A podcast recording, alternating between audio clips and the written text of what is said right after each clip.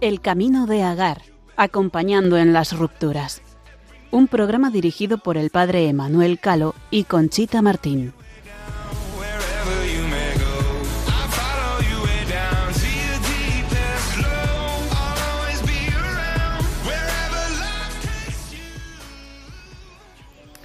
A día de hoy sigue habiendo mucho de leyenda acerca de los procesos de nulidad matrimonial debido al desconocimiento de muchas personas que opinan sin saber y que hacen caso o rumores que corren por los medios de comunicación. Leyendas acerca de elevados costes que no son así porque hay muchos tipos de ayudas, acerca de su solicitud habiendo hijos del matrimonio, unas leyendas que distan mucho del proceso en sí y su verdadero significado. Con el motu propio del Papa Francisco sobre la reforma del proceso canónico, el revuelo en torno a la temática ha estado de nuevo en boca de la opinión pública. Pero estas cuestiones, en muchos casos técnicas, logísticas, son lo realmente importante en un proceso de nulidad. Nosotros hemos tratado ya en varios programas este tema con el decano del Tribunal de la Rota, hemos tratado aspectos jurídicos con un abogado rotal, bueno, pues les remitimos a nuestros podcasts por si desean volver a escucharlos, pero hoy vamos a centrarnos en el ámbito de la persona en sí, porque un proceso de, nulidad no busca otra cosa sino esclarecer la verdad de lo ocurrido, declarar que el matrimonio nunca ha existido, que el compromiso que hicieron en su día las partes de prometerse amor realmente no ha tenido lugar. No se trata, por tanto, de un divorcio eclesiástico, ni un divorcio encubierto, como algunos se afanan en difundir, sino un acto judicial que determina que el día de la boda nunca existió verdadero matrimonio entre los novios. Pero para esclarecer la verdad, los primeros que debemos ir con una buena predisposición y apertura a abrir con la verdad nuestro corazón somos los interesados en el proceso y, por supuesto, la Iglesia. Hoy tratamos de este tema, la importancia de la verdad en una nulidad matrimonial. Les saluda como siempre desde el estudio de Radio María Conchita Martín, acompañada en el estudio del padre Emanuel Calo. Bueno, eh, tenemos que decir ante todo feliz año. Feliz año nuevo a todos, nuestros oyentes de este programa El Camino de Agar y hoy que te tenemos además un poco perjudicado. Estamos todos con la gripe. Este, este mes de enero nos ha dejado a todos un poco con, con la voz, ¿no? Y entonces, bueno, pues ya está. Vamos a intentar hacer todo lo que podamos y, ayudar a, todos nuestros oyentes a que, a que les pueda eh, ayudar e interpelar también este, este programa que hemos preparado con, con cariño. ¿eh? Claro que sí.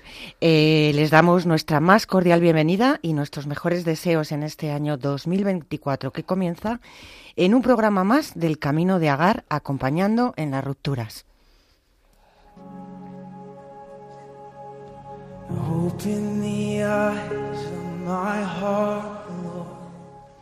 Pero antes nos ponemos en presencia del Señor de la mano del Padre Emanuel.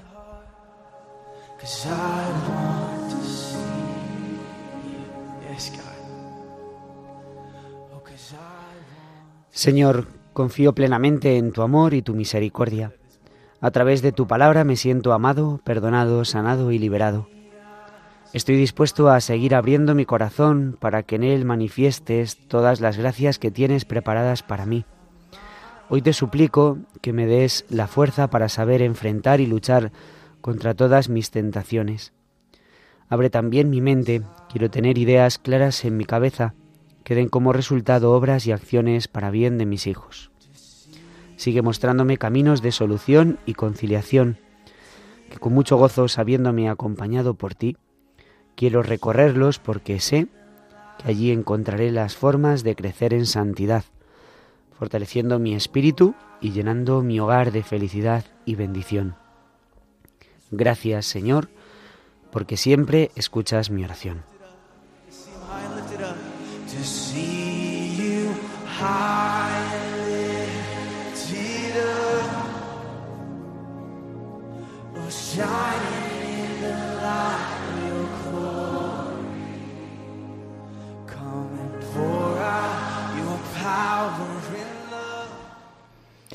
Bueno, pues esta noche para hablar de este tema tenemos con nosotros eh, a María Victoria Álvarez del Castillo. Buenas noches, María Victoria. Buenas noches, Conchita. Es buenas un placer. perdón. Buenas noches, Emanuel, y buenas noches a todos. Es un placer estar aquí. Sí, y, no- y para nosotros, porque nos vas a aclarar muchísimas cosas tan importantes. eh, bueno, pues del proceso de nulidad de matrimonio, que no es una tarea fácil, requiere del empleo de todos aquellos medios con los que indagar mejor en la verdad histórica, pero para descubrir la verdad eh, es esencial que la instrucción también sea buena. Voy a presentar a María Victoria Álvarez del Castillo. Ella es, ante todo, eh, madre de cuatro hijos, casada, por supuesto. Estudió Derecho Civil, si me equivoco, eh, me rectificas, Vale. María Victoria. Eh, hizo un bachillerato en teología en el Instituto Teológico San Ildefonso y es licenciada en Derecho Canónico por la Universidad de San Damaso y profesora de Ciencias Religiosas. Abogada canonista, especialista en nulidades eclesiásticas en Toledo y Alcalá de Henares, Madrid, Getafe, Sevilla, Alicante y Valencia. Al- lo- alguna más. alguna más, me imagino, ¿no? Sí, alguna más. Lo que pasa que, bueno, eh, voy donde pues eh, la persona que se pone en contacto conmigo está. No, no tengo ningún problema en, en viajar ni en poner ninguna nulidad en, en toda España. Qué estupendo, pero lo que más nos llama la atención es creadora del Tribunal Eclesiástico de la Diócesis de Cienfuegos en Cuba, Sí. donde es- eres jueza. Sí. eh, siempre digo que me he tenido que ir a, a Cuba para ser jueza eclesiástica. Pero sí, es un proyecto apasionante que mm, está ya en funcionamiento desde el 2017. Eh, acortando mucho, pues mm, Monseñor Domingo Oropesa, que como dice un, un compañero nuestro, es un visionario, quiso regular las situaciones eh, pues de, de nulidad que allí podían existir, que solo había un tribunal en La Habana y podían tardar 10 años en resolverse. Madre mía, Sí. claro. Entonces se puso en contacto con eh, don César García Magán, eh, que actual secretario de la Conferencia Episcopal, que en ese momento era vicario general de Toledo, y le dijo con estas palabras, pues llévate a esta. Y esta, que soy yo, pues se puso en contacto con Monseñor y le dije que, que sí, que erigíamos un tribunal. Eh, comprometí a, a ciertos sacerdotes amigos que habían estudiado conmigo canónico y nada, y nos fuimos a las Américas, cruzamos el charco y hasta ahora. De hecho, el día 26, si Dios quiere, volvemos a viajar otra vez a, a Cienfuegos, a Cuba, eh, durante tres semanitas más o menos, a, bueno, a poner el día todas las causas y ya pues también dimos forma jurídica a toda la diócesis y bueno, pues resolvemos los problemas que allí pueda haber. Una misión espectacular, ¿eh? Sí, Maravillosa. María, María Victoria es muy, muy apostólica, ¿eh? muy apostólica. Yo en la, en la presentación falta un dato, fue compañera de curso. ¿eh? ¿Tuyo? Eh, Sí, sí, y tengo Bueno, que no me has dicho nada. Sí, sí, claro, claro, claro. Entonces fue compañera de curso, iba delante de mí.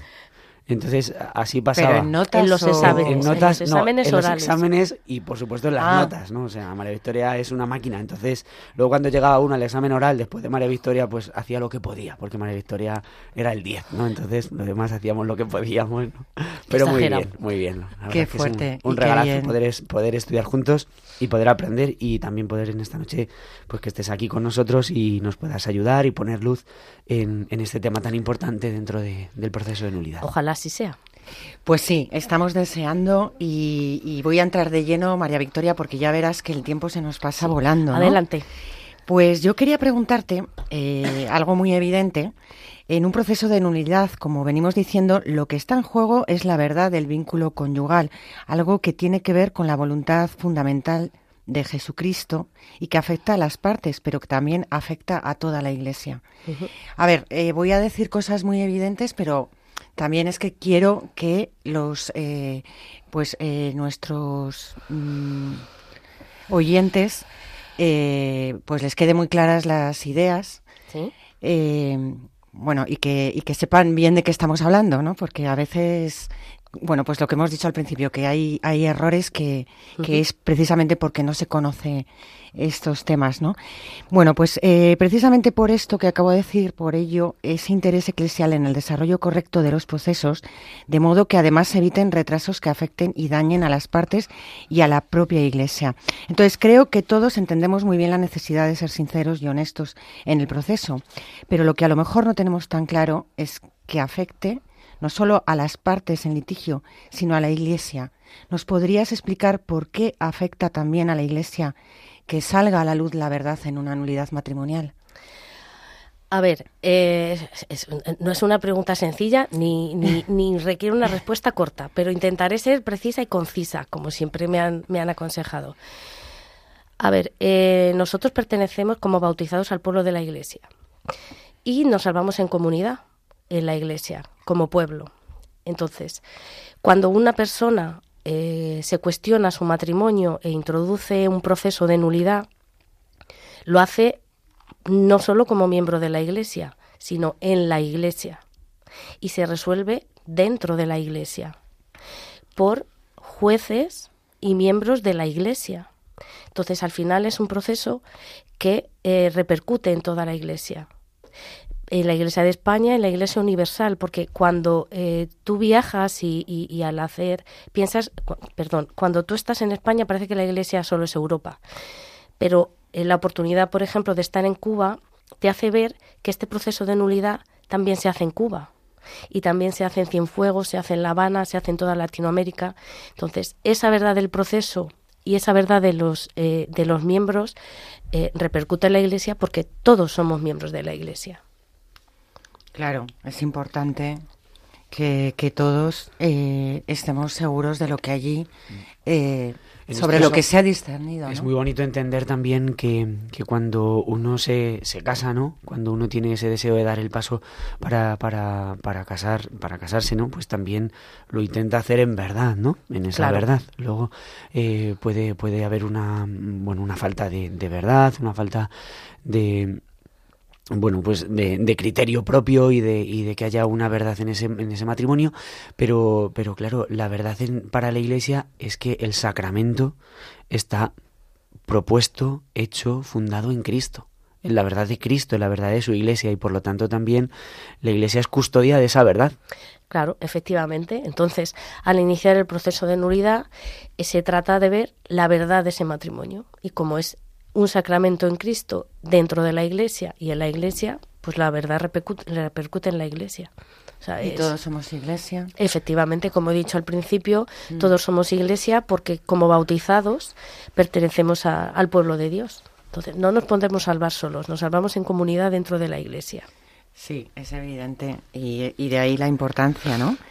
Y tengo una duda que me, que me han planteado muchas veces. Si en un proceso de nulidad en la práctica no es obligatorio que participen las dos partes, ya que puede haberlo solicitado una parte y el otro decidir libremente no participar, puede ocurrir que los hechos que nuestro cónyuge presente no se ajusten totalmente a la realidad o incluso contengan inexactitudes o directamente describan acontecimientos que no llegaron a producirse. ¿Cómo es posible que con el testimonio solo de uno puede llegarse a sentenciar?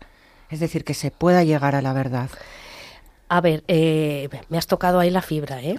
Porque yo tengo ahí una batalla con, eh, a este respecto.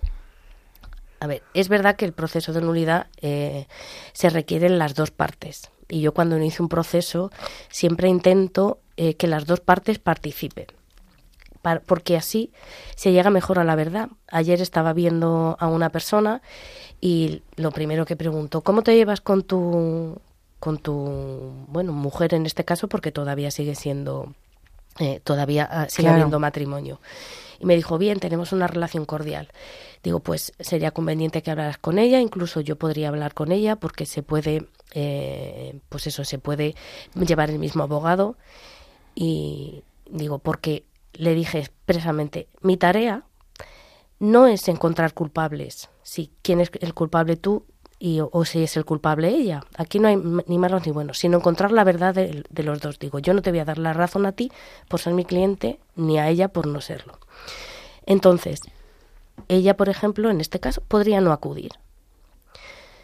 ¿Cómo se llega a la verdad y a la certeza jurídica de que eh, esas declaraciones eh, pues son válidas? Evidentemente no se llega eh, con la participación de la otra parte siempre es mejor, pero em, la parte cuenta su verdad, lo que ha vivido y es una parte del matrimonio y es cierta. Cuando son honestos confiesan incluso sus errores. Entonces, eh, sí se llega a esa verdad, se puede ver. Y los testigos, cuando son buenos testigos y quieren decir la verdad, no solo analizan lo mal que lo ha hecho la otra parte, cuando tú llevas los testigos de tu cliente, sino lo, lo, mal o lo bien que también lo ha hecho el tuyo. O sea, su, pues en este caso, mm. si, si es su madre, su hermano o su padre. O sea, si son honestos, muchas veces llegan a reconocer los errores y en lo que se, han en lo que se ha equivocado su hijo, su hermano o su cuñado cuando van a testificar a, su favor. Entonces, sí se suele, sí se llega a una certeza de lo que ha pasado en ese matrimonio. Porque incluso algunas veces en, en ese a lo mejor intentar disfrazar la verdad por no hacerte sentir culpable, al final se ve en las declaraciones. Entonces, yo siempre digo que la, nulidad es un puzzle, que todo tiene que encajar, que no tiene por qué ser todo igual, pero sí encajar. Entonces, sí se llega a la verdad jurídica. Porque esta es mi, mi, tarea que yo, que yo traigo eh, y, que, y que lucho, tampoco se puede dejar eh, la verdad de la nulidad en que la otra parte acuda o no. O sea, hay algún tribunal, no voy a decir cuál, que eh, si la parte demandada no acude al proceso, ya se pone en duda todo, toda la causa.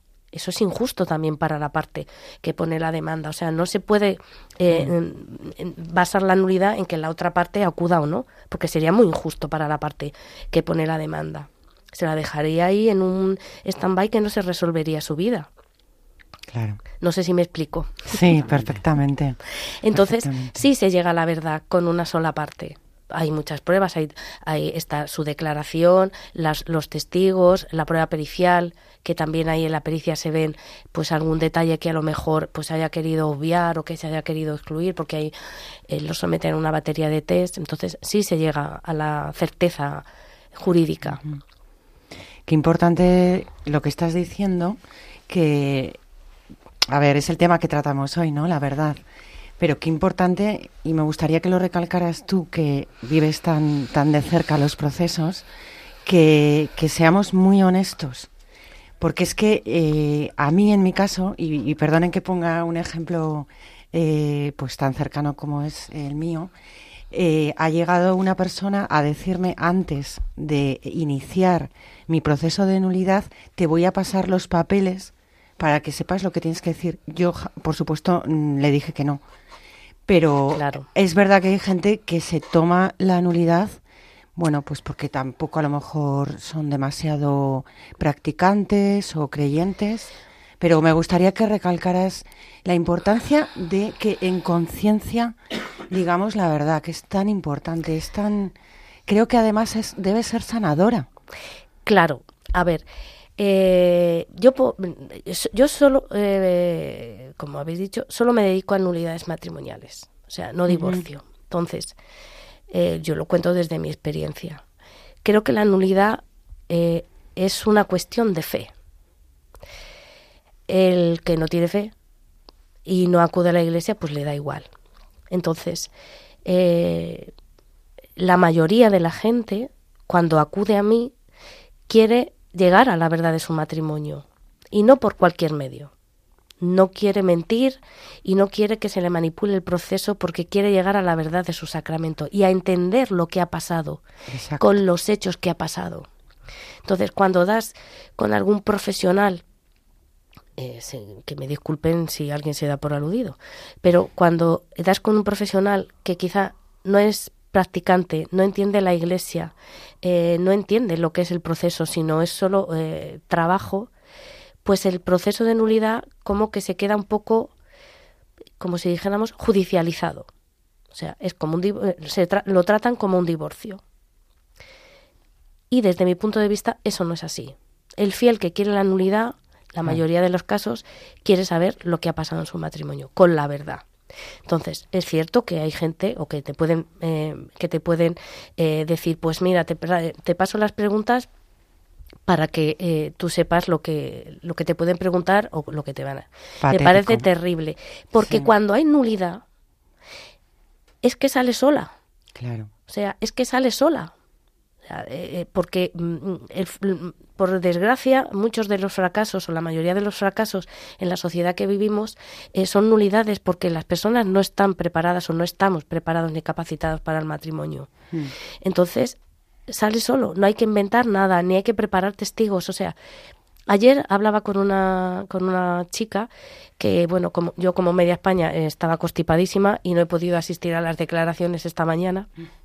Y me decía, eh, siempre pues me gusta llamarles para decir bueno pues un poquito eh, pues dónde van a estar porque se piensan que van a ir a declarar como a la, a la Inquisición o a un, a un juicio a una sala de estas de juicio civil.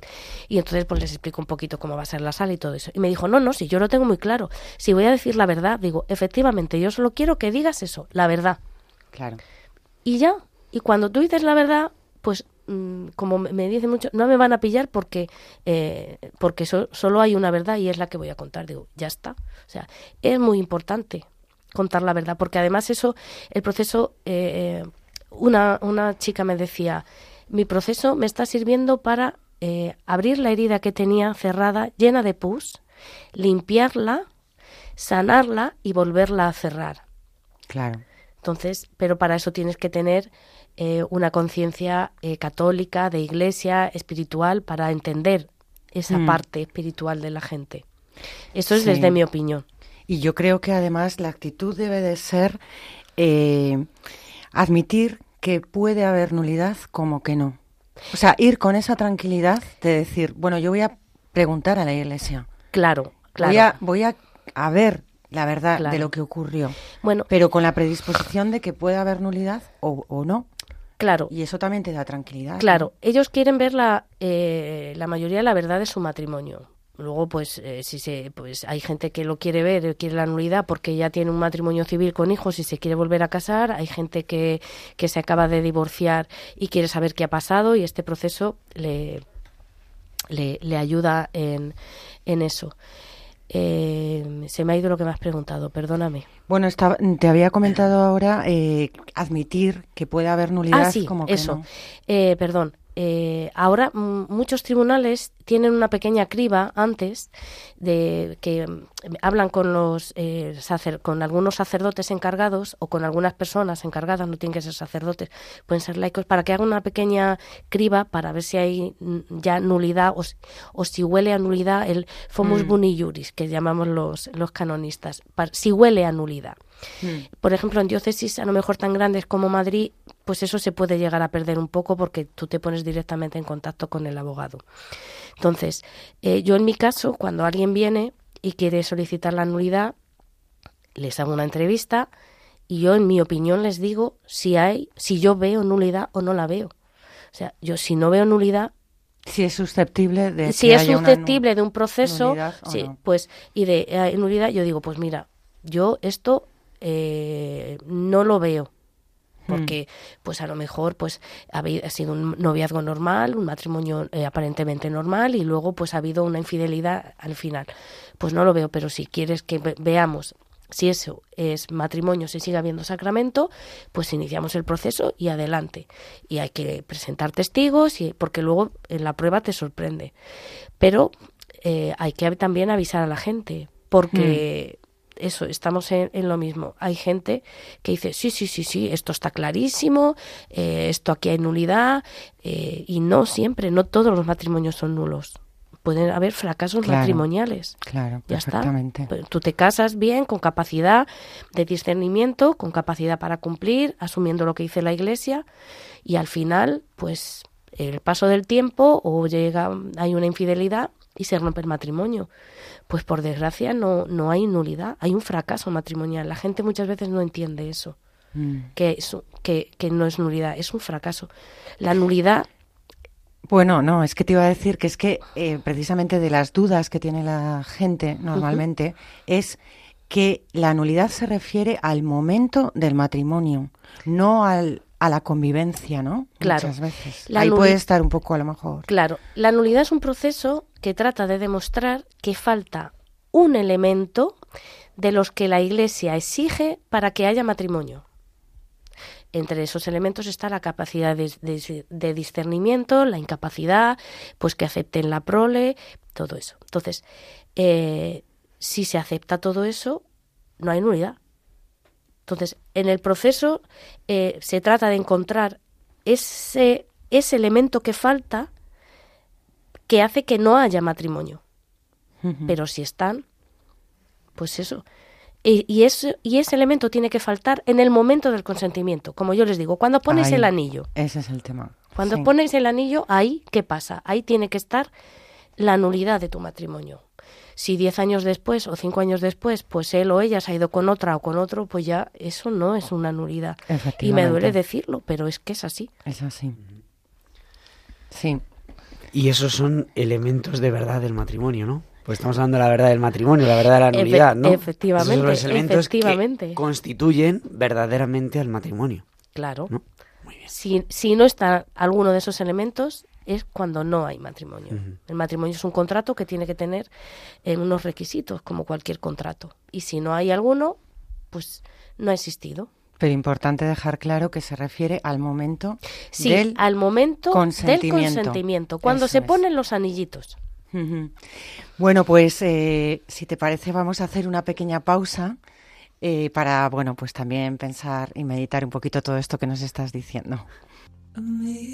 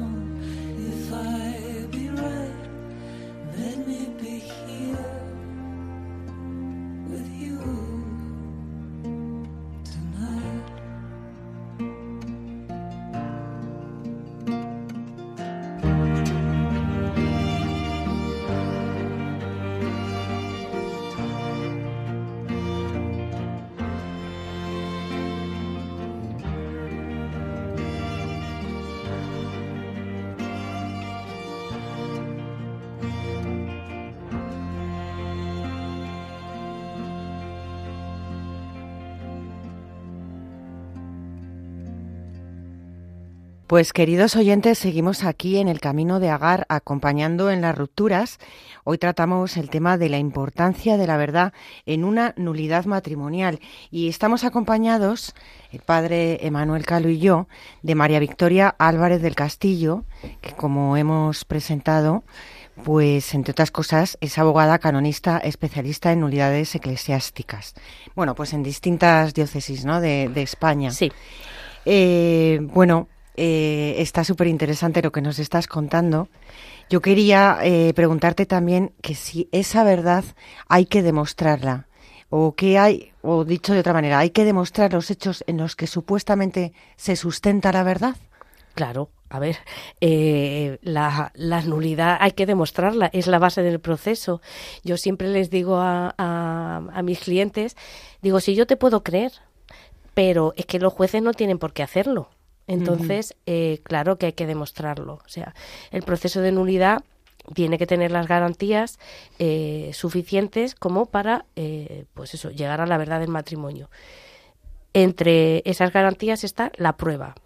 ¿Qué es lo que se presenta eh, en la prueba? Eh, para demostrar esa verdad y para demostrar que ese elemento eh, que hemos hablado antes es el que falta. Pues normalmente testigos, testigos cercanos, no el vecino del tercero que ve ir a por la ventana y, y sabe cómo es tu matrimonio, no. Pues padres, hermanos, eh, amigos íntimos que, o sea, que conocen a la pareja desde el noviazgo, preferiblemente desde el noviazgo hasta el final de su matrimonio. Entonces, ellos tienen que confirmar al menos la mayor parte de lo que dice eh, pues el- la, eh, la parte que pone la demanda, el demandante.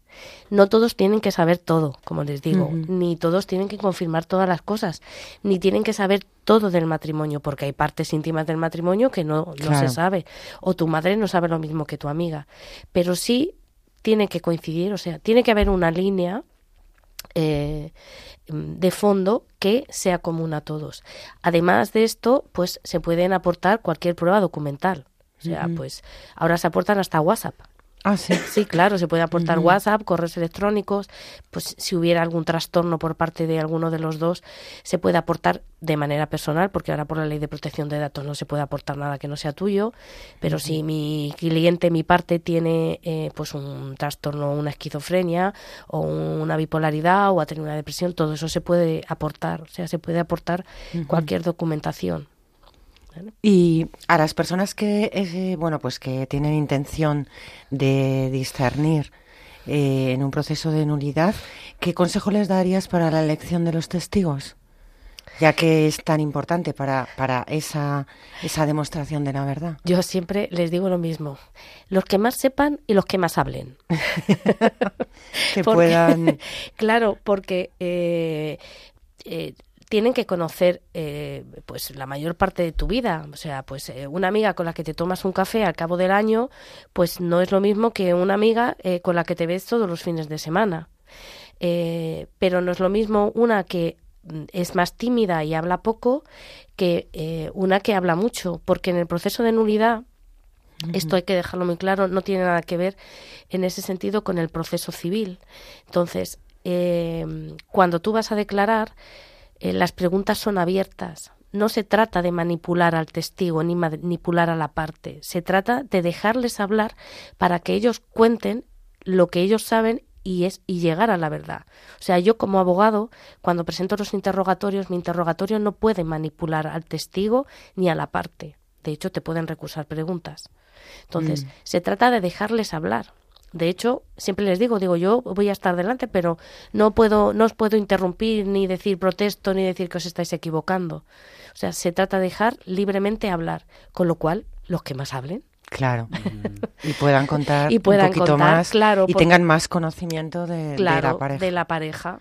Pues eso, pues una hermana entre dos o hermanas. de uno de los dos, claro. Claro, eh, pueden ser mi padre o mi madre, pero no sé cuál. Digo, ¿cuál habla más?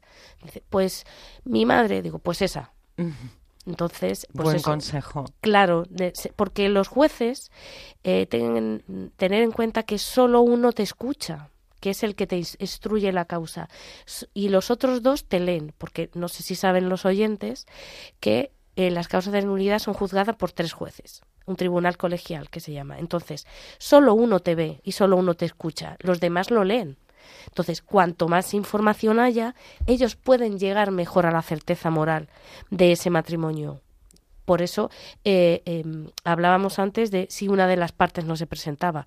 Cuanto más hablen los testigos, cuanto más cuenten, mejor porque luego eh, los jueces van a llegar mejor a la verdad y van a conocer mejor esa situación matrimonial. Claro.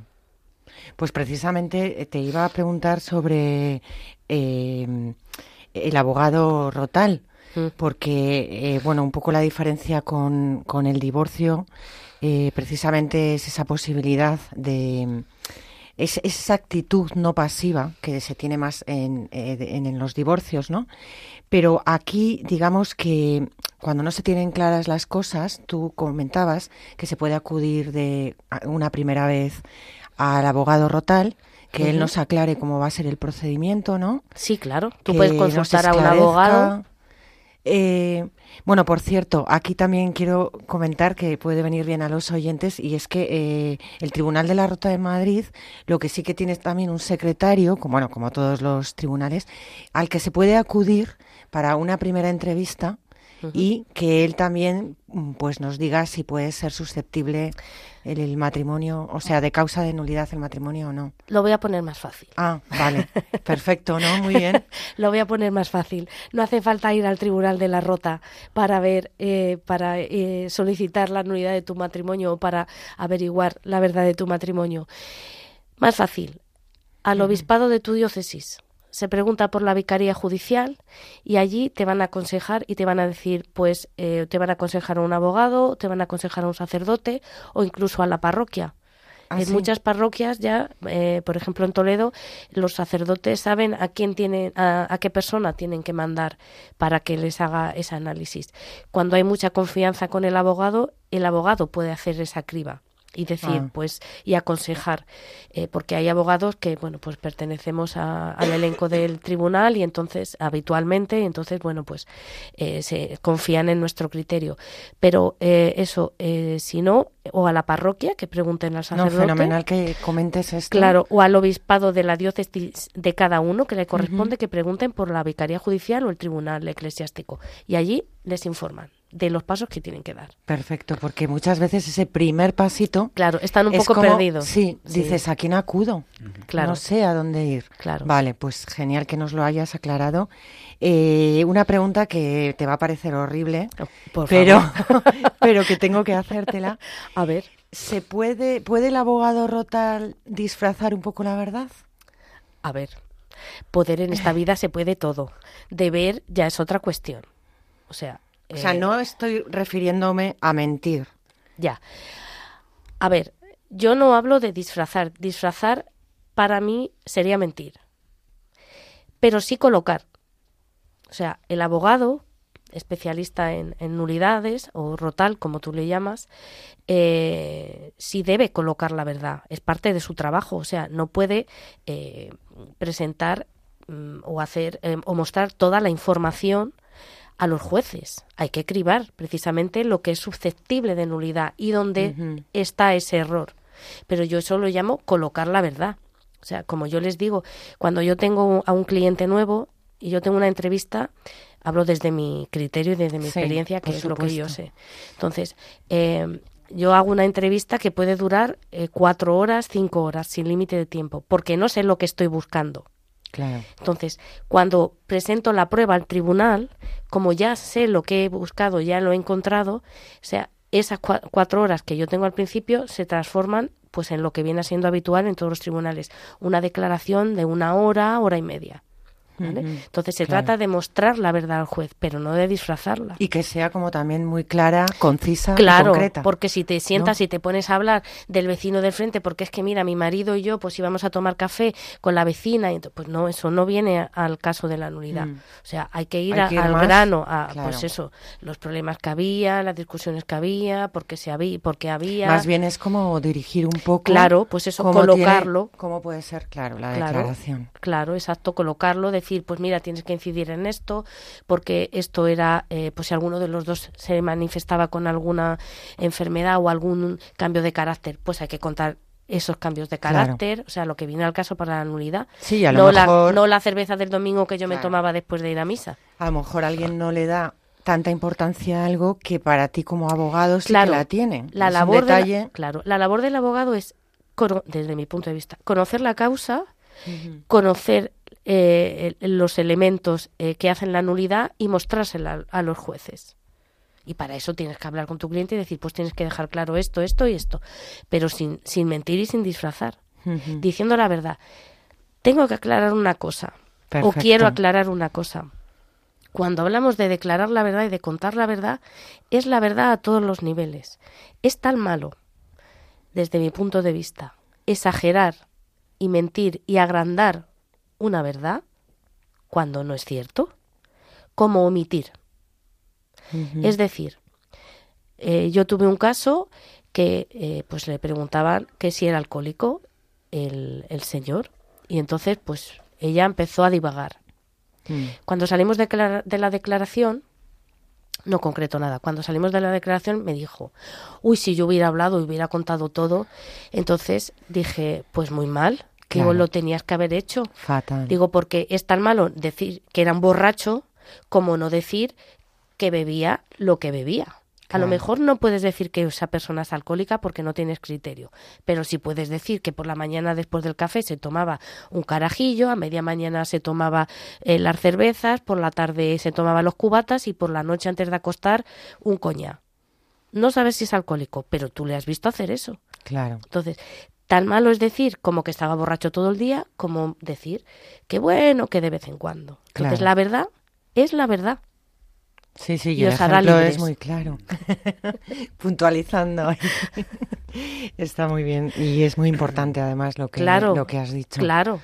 El informe pericial, ¿cómo se ajusta a la verdad eh, de un momento muy concreto? A ver, aquí es que la duda es importante. A ver, Eh, cuando te hacen un informe pericial, Sí. cuando es necesario, creo que hay casos en los que a lo mejor no... no, en sé si casos de simulación no es necesario. Vale, bueno, pues supongamos que es necesario, que en muchos sí que lo son, pues, eh, pues te, te hacen un informe pericial en el momento en el que estás haciendo la nulidad, Mm. pero tus, eh, tus facultades pueden haber sido otras en el momento de la, Sí. del consentimiento matrimonial, en el momento de la boda. Sí. ¿Cómo de verdad es este? Es que a mí siempre me crea eh, esta Sí, duda, duda. ¿no? Eso ¿Cómo, te- cómo de verdad puede ser este informe pericial si realmente eh, ya no es tu momento? O sea, pueden haber pasado muchísimos años, pero es que además, ¿cómo puedes sentenciar a una persona con un dictamen si esa persona puede haber madurado, puede haber evolucionado? Porque además esto puede determinar que exista un veto. Sí, claro. A ver, Entonces, Para ahí- eso tendrías que llamar a un perito y Ya, ver cómo se hace la la pericia. pregunta es- Pero, pero bueno, como yo te explico desde sí. mi punto de vista. A ver, cuando se hace una pericia... eh, Bueno, pues- porque tú como jueza luego lo tienes en cuenta. Sí, claro. Por O eso, sea, la pericia por eso es te hago a ti fundamental. también la pregunta. La pericia es fundamental porque depende, eh, se hace en casos de incapacidades. De, en dos, eh, normalmente se solicita en esta cosa tan rara como el grave defecto de discreción de juicio y la incapacidad para asumir las obligaciones del matrimonio. Cuando se solicitan esos dos capítulos se requiere pericia porque se analiza la capacidad de la persona para decidir y para asumir las obligaciones del matrimonio. Entonces, ¿cómo se averigua eso? Pues eh, igual estamos desde el inicio repitiendo lo mismo, la verdad. Es verdad que tu proceso de vida, porque pueden haber pasado muchos años, incluso puede haber, puedes tener otra familia, has madurado en muchos aspectos, pues eh, no es eh, tu momento vital no es el mismo de ahora que se te valora que en el momento del matrimonio. Pero la pericia, aparte de esos innumerables test que se hacen, pues también te hacen una entrevista personal. Entonces, tú ahí debes contar cómo eras entonces, cómo tomabas las decisiones entonces, eh, cómo eh, lo que pensaba, lo que pensabas entonces, y ellos lo valoran. O sea, y se valora así. Yo no puedo decir otra cosa. Ellos son capaces de distinguir eh, cómo eran los peritos y de analizar cómo eran antes y la, la capacidad que tenían o no de cómo están ahora. Es verdad que hay eh, trastornos que permanecen. O sea, que se inician a lo mejor, eh, tienen como una semilla en el momento del matrimonio y de eso, y luego se van manifestando cada vez más en el tiempo. Eso es más fácil porque, eh, pues eso, eh, está- En la es vida constante. Claro, es constante, manifieste. ese trastorno es constante y llega hasta ahora. Porque los trastornos de personalidad no se curan. Se, se pueden tratar, pero están ahí. Sí. Pero las inmadureces y todo eso, pues eso sí es difícil de ver, pero los peritos lo ven. Con si tú cuentas la verdad, claro, y confiesas, pues que eras, eh, pues que no te comprometías, que eras irresponsable, que no te hacías caso de los cargo de los niños. No lo sé, estoy poniendo así ejemplos Sí, un poco. va dando pistas. Claro, pero, Claro. eh, pero sí, se, sí se hace. Y además se valora en ese momento y se valora también cómo está la persona en, en el momento actual, porque si efectivamente ha madurado, pues no hay necesidad de ponerle ese veto. El veto tan controvertido. Tan controvertido, sí, que, Sí. que tendremos que hablar otro día de él, Emanuel, pero yo creo que hoy no es el momento porque hoy nos Sí. interesa mucho. Por eso he dicho controvertido y ahí sí, lo sí, dejamos. sí, sí. Estupendo. Pues yo quería preguntarte, bueno, yo no sé, Manuel, hoy Adelante. estás, Estoy claro, con, out.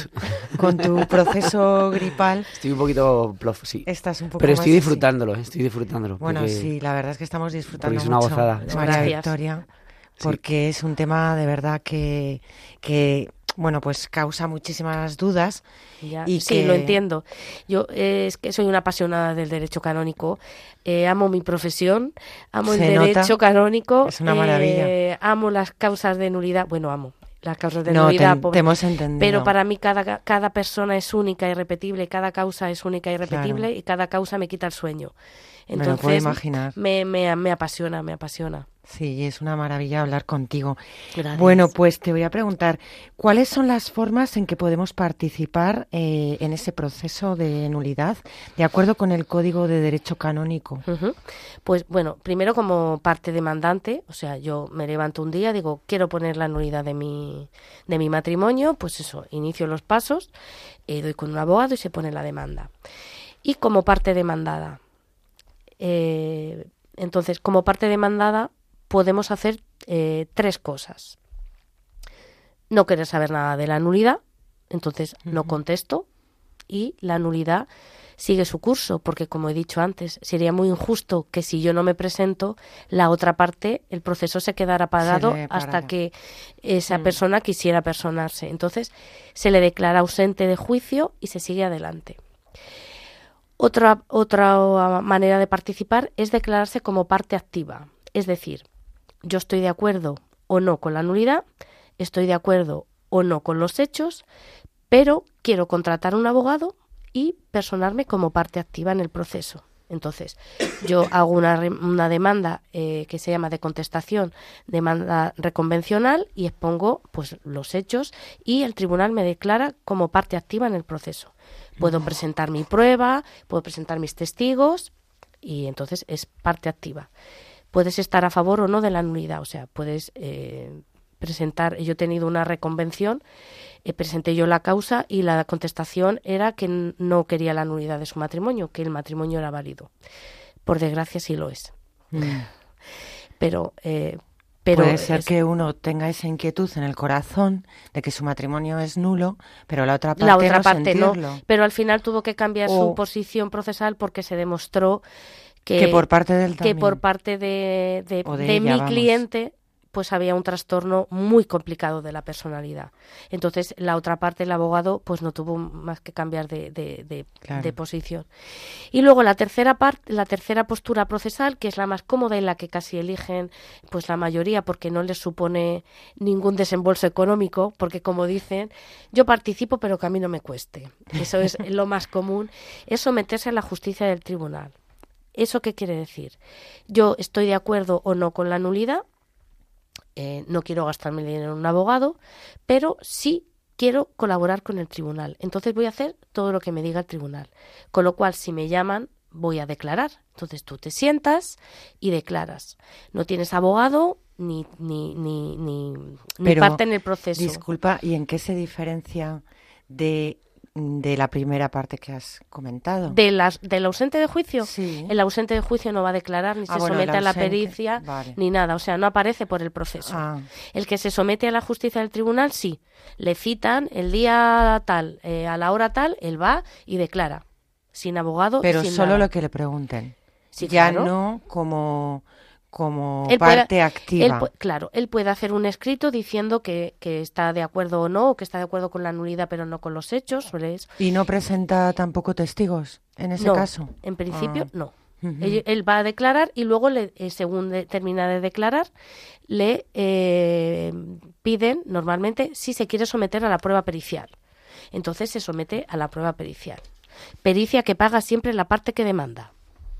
Sí, pero... Porque siempre me dicen, ¿la tengo que pagar yo? Digo, sí, aquí el que pone la demanda paga. Claro, pero bueno, que también tenemos que aclarar a nuestros oyentes que hay muchas ayudas de la Iglesia de cara a los procesos de nulidad. Efectivamente, o sea, si tú no demuestras... se le tenga miedo. No, hay que, hay que consultar, que no se tenga Claro. miedo. Los, eh, los tribunales, hay tribunales que no cobran tasas, hay, tribuna, hay abogados que no, no se cobra como se dicen, o sea, hay que Hay investigar. ayudas y exclusivas para luego esto. hay tribunales, vamos, todos los tribunales, si tú eh, demuestras que no puedes pagarlos, te dan todo gratis, todo.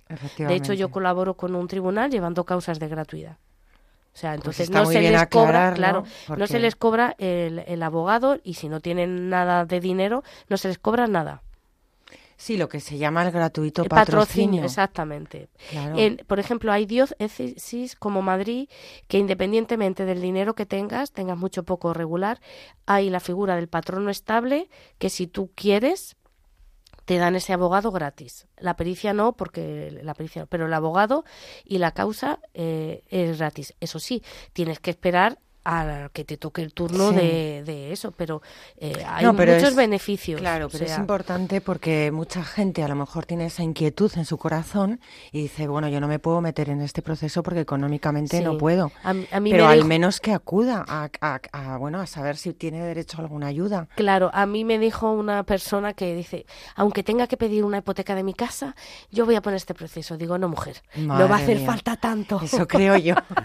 Entonces, sobre todo que Y si un abogado o cualquier mm, eh, piensan que les cobra mucho, pues que vayan preguntando. Porque hay abogados que no son caros. Y si y si y además hay un límite puesto en, el tri- en los tribunales, en la mayoría de los tribunales, que son 2.500 euros. Pero si aún así no se puede pagar, se va al tribunal, se solicitan los documentos, el formulario para el patrocinio gratuito, Claro. se llevan los documentos pertinentes y se te asigna o una reducción de costas o el patrocinio gratuito. Que no se tenga miedo, por favor, que pregunten, que pregunten, sí, que, no pregunten. sea este el motivo de no Claro. consultar sobre la verdad de Claro, tu matrimonio. claro. Eso es. Yo creo que esto es muy bonito porque así entendemos la misión de la Iglesia de buscar la verdad y de que esta verdad que se busca, pues eh, no hay inconveniente, ¿no? Y en el fondo es una pastoral de misericordia, una pastoral de, de, de caridad hacia cada una de las personas en la verdad de su vida, ¿no? Entonces creo que esto también es muy bonito que María Victoria lo haya explicado, aclarado, porque tiene un sentido eh, más allá de lo Claro. material, ¿vale? Que es el deseo de que la Iglesia, eh, los hijos de la Iglesia vivan en la verdad de su vida, en la verdad de su matrimonio, en la verdad de, de que no ha habido un matrimonio realmente. Sobre todo porque eh, la nulidad, aparte de ser un proceso de fe, eh, yo siempre digo que reconcilia a la gente con la iglesia. Entonces, eh, porque hay gente que tiene un matrimonio posterior y no se puede acercar a los sacramentos. Entonces, la nulidad les permite reconciliarse con la iglesia y la iglesia no va a permitir que eso no se pueda dar, reconciliarse claro. con sus hijos por una cuestión de dinero. Entonces, que lo intenten Que y nos que pregunten. de la idea esta de que Efectivamente. es imposible. y que vayan al tribunal y que pidan los documentos y que, y que investiguen y que pregunten. No cuesta nada. Sí, pues María, María Victoria, se nos acaba el tiempo, como te dije. eh, aquí luego siempre nos faltan los minutos, pero realmente ha sido un. Bueno, eh, nos ha encantado lo que nos has contado. Yo Muchas creo, gracias. de verdad te lo digo, que me encantaría que pudieras venir otro día. Yo cuando Si- queráis. Si tú, si bueno, si Y nos tú cuentan la experiencia de Cuba. Bueno, pues también para. Claro. Hacemos los programas que queráis. Yo no sí. tengo ningún inconveniente. Sí. Creo, creo que puede ser muy bonito que en un próximo programa nos pueda contar Claro. también. ¿no? Esta- Como Por voy a hacer el, el en- vamos a viajar del 26 ahora al 14, que es el, el miércoles de Ujú. ceniza, porque los sacerdotes tienen que estar aquí para eso. Pues cuando queráis os cuento cómo ha sido este año. Pues Cada sí, vez es más estaría duro, muy ¿eh? bien porque es también como un voluntariado, ¿no? Una misión. Sí, claro, de claro. la iglesia. Sí, claro. Allí la iglesia no bien. cobra nada. O sea, Claro, no se cobra ningún imagino. sacramento. Es muy curiosa la... la Nos la- tienes que contar. Sí, sí, sí, sí. La, la- lo de Cuba es muy curioso. Qué bien. Pues Contaremos con ello en nuestro sí, programa. desde luego que sí. Cuando queráis. Y nada, como te digo, es un placer haber contado contigo esta noche. Gracias. Y bueno, pues eh, tenemos que seguir, se nos acaba el tiempo.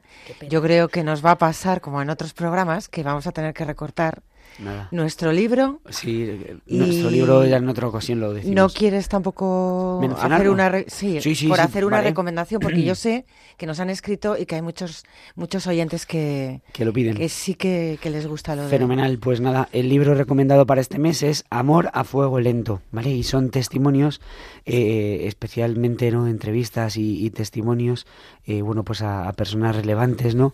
Que nos hablan sobre la verdad de, de- del matrimonio y de, y de la familia. El autor es Gerardo Castillo Ceballos y él es doctor en pedagogía y de la Universidad de Navarra y también profesor, ha sido profesor del máster de matrimonio y familia. Muy bien, pues entonces con esto, queridos oyentes, eh, bueno, pues eh, terminamos nuestro programa. Verdad y misericordia son inseparables, no alternativas, se distinguen y se implican mutuamente. Aclarar y declarar la verdad sobre los matrimonios fallidos y por consiguiente sobre el remedio que puede caber en cada situación es de por sí una obra de misericordia y la Iglesia lo debe procurar de manera coherente con la doctrina y misión que le ha sido confiada. Eh, esperamos que, les hayamos aclarado muchas dudas sobre el proceso de nulidad. Les recordamos nuestra dirección de correo electrónico por si tienen alguna duda, el camino de agar arroba radiomaria.es. También les recordamos nuestro podcast donde pueden acudir a escuchar eh, programas ya pasados y aprovechamos para animarles a seguirnos en Facebook. Les damos las gracias por habernos acompañado de nuevo esta noche y nos despedimos deseándoles una estupenda semana y con el deseo de que nos vuelvan a escuchar el día 12 de febrero a las 9 de la noche. Nada más, les dejamos con nuestros compañeros de los informativos de las 10 de la noche de Radio María.